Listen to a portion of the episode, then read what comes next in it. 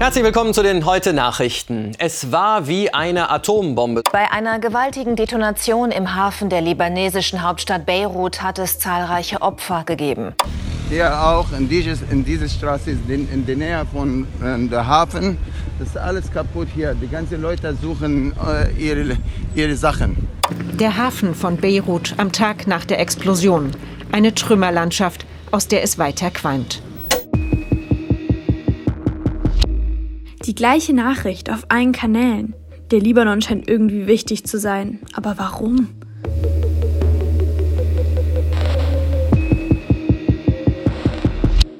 Hm, schaue ich mal kurz online nach.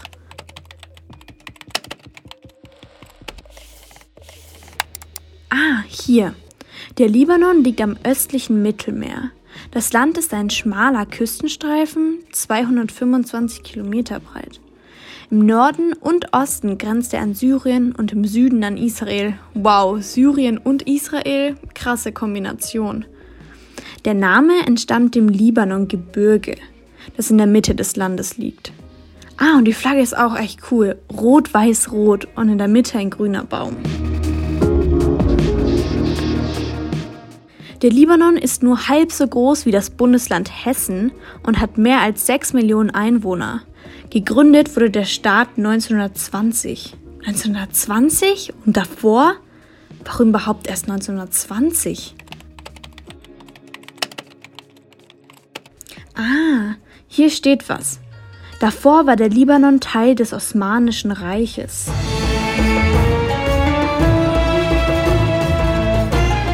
Hm, klingt so nach Kalifen und dem Orient und nach gutem Essen.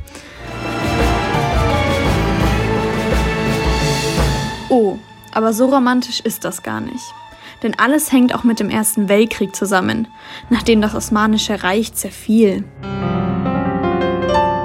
Hm, irgendwie verstehe ich nicht so viel davon. Ob es jemanden gibt, der mir das mal erklären kann? Hm, ich schau mal kurz. Ah, hier, die Telefonnummer von dem Spezialisten. Professor Dr. Georges Tammer. Als Professor für Orientalistik und Islamwissenschaft in Erlangen bringt er sicher Licht ins Dunkle. Hallo, ja, vielen Dank für Interesse am Thema. Wow, er ist sogar im Libanon geboren. Und kann sicher erst einmal erklären, warum der Libanon so eine Nähe zu Frankreich hat.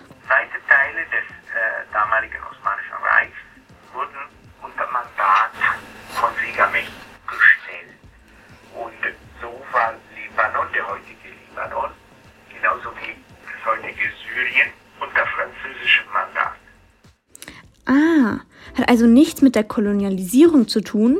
Hm. Die Info erklärt auch, warum Macron als erster Schatzpräsident sich nach der Explosion in Beirut den Hafen angeschaut hat. Euh, Ich bin vor allem fast sofort gekommen, um ein Zeichen der Unterstützung zu setzen, der Freundschaft und der brüderlichen Solidarität mit dem libanesischen Volk. Denn es geht hier um den Libanon und um Frankreich. Daher ist es meine Pflicht, diese Freundschaft zu zeigen. Apporter cette amitié. Hm, vielleicht liegt wir durch das französische Mandat auch ein wenig vom Savoir-vivre im Land. Professor Tammer spricht nämlich von den Libanesinnen, als würde er von Frankreich erzählen. Es ist ähm, ein Land, äh, das seit Tausenden von Jahren aktiv ähm, ist im Mittelmeerraum. Die Phönizier, die Vorfahren der heutigen Libanesen, waren ein tüchtiges Handelsvolk. Diese Aufgeschlossenheit nach außen prägt die libanesische Lebensart. Diese kulturelle Aufgeschlossenheit führt dann dazu, dass Libanesen auf der ganzen Welt sich frei bewegen, Sprachen können, mit denen sie äh, mit anderen Menschen gut kommunizieren. Eine andere ähm, Eigenschaft der Libanesen ist äh, die Großzügigkeit, die Gastfreundschaft. Streben nach Freiheit, Gastfreundschaft und Offenheit. Das macht den Libanon also aus. Klingt wahnsinnig sympathisch. In den 50er und 60er Jahren gilt es als die Schweiz des Nahen Ostens, liberal und weltoffen, ein Schmelztiegel und Vorbild für viele Nachbarländer. Doch dann kam der Bürgerkrieg. Von 1975 bis 1990, ganze 15 Jahre. Die Straßen und Gebäude, die damals zerstört wurden, sind teilweise bis heute baufällig. Und Warlords, die damals Profit aus dem Krieg gezogen haben, beeinflussen auch noch heute die Politik. Fast die Hälfte der Bevölkerung gilt als arm. Es gibt Engpässe bei Lebensmitteln und in der medizinischen Versorgung.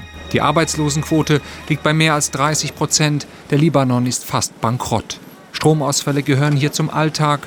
Zu all dem verstärkt die Corona-Pandemie die Krise im Land. Professor Tammer erzählt mir noch, dass das größte Problem des Landes eben diese Korruption ist. Es ist eine, ein, ein nicht funktionierender Staat. Dysfunctional State, äh, würde man in der Wissenschaft sagen.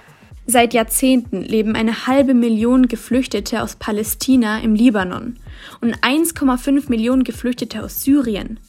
Bei einer Einwohnerzahl von etwa 6 Millionen ist das ein Drittel der Bevölkerung. Und ähm, habe ich schon erwähnt, dass das Land nur halb so groß ist wie Hessen? Und jetzt? Große Teile der Hauptstadt zerstört. Doch die Menschen packen an und räumen auf. Mit bloßen Händen räumen sie den Schutt weg. Keine Aufräumkommandos, keine Maschinen. Staatliches Versagen könnte nicht offensichtlicher sein.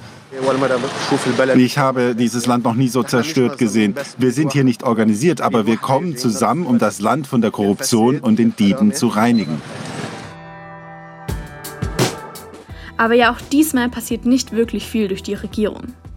Doch Professor Tammer hat ein sehr hoffnungsvolles Bild zur Explosion im Hafen von Beirut.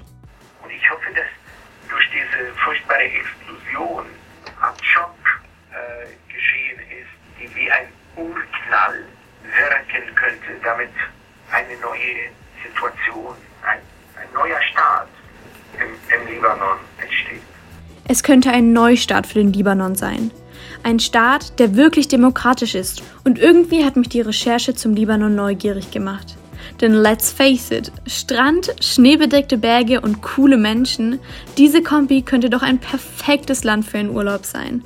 Ich danke fürs Interesse und ermutige die jungen Zuhörerinnen und Zuhörer, Libanon zu besuchen. Das werden äh, sie überhaupt nicht bereuen. Und wer weiß, vielleicht in zehn Jahren? Die Energie und Offenheit der libanesischen Bevölkerung lässt Raum zum Träumen und zum Hoffen.